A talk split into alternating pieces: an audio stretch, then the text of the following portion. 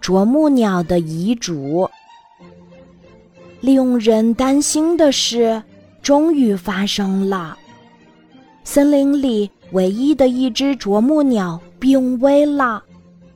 啄木鸟是大森林里的巡回医生，它一辈子都在为森林的茂盛而操劳。近来，它年岁越来越大，动作有些迟钝了。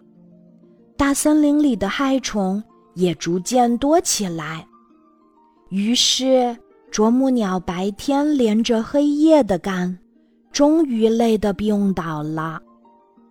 啄木鸟奄奄一息了，他请来了飞熊能手金腰燕，请他去遥远的地方，把自己的侄儿小啄木鸟找来。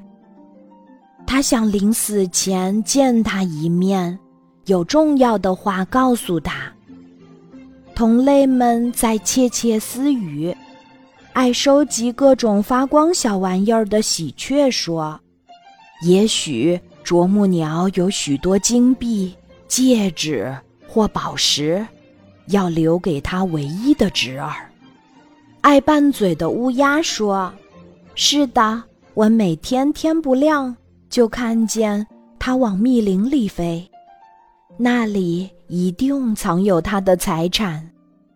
好心的杜鹃说：“我看他侄儿那里准有什么灵丹妙药，只要他一来，啄木鸟奶奶就有救了。”当啄木鸟的侄儿远道赶来时，老啄木鸟已经去世两天了。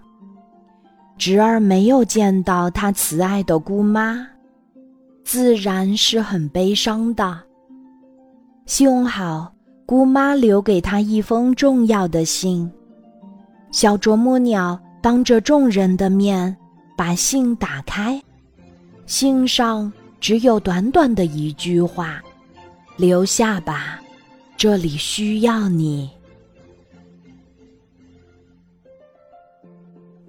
今天的故事就讲到这里，记得在喜马拉雅 APP 搜索“晚安妈妈”，每天晚上八点，我都会在喜马拉雅等你，小宝贝，睡吧，晚安。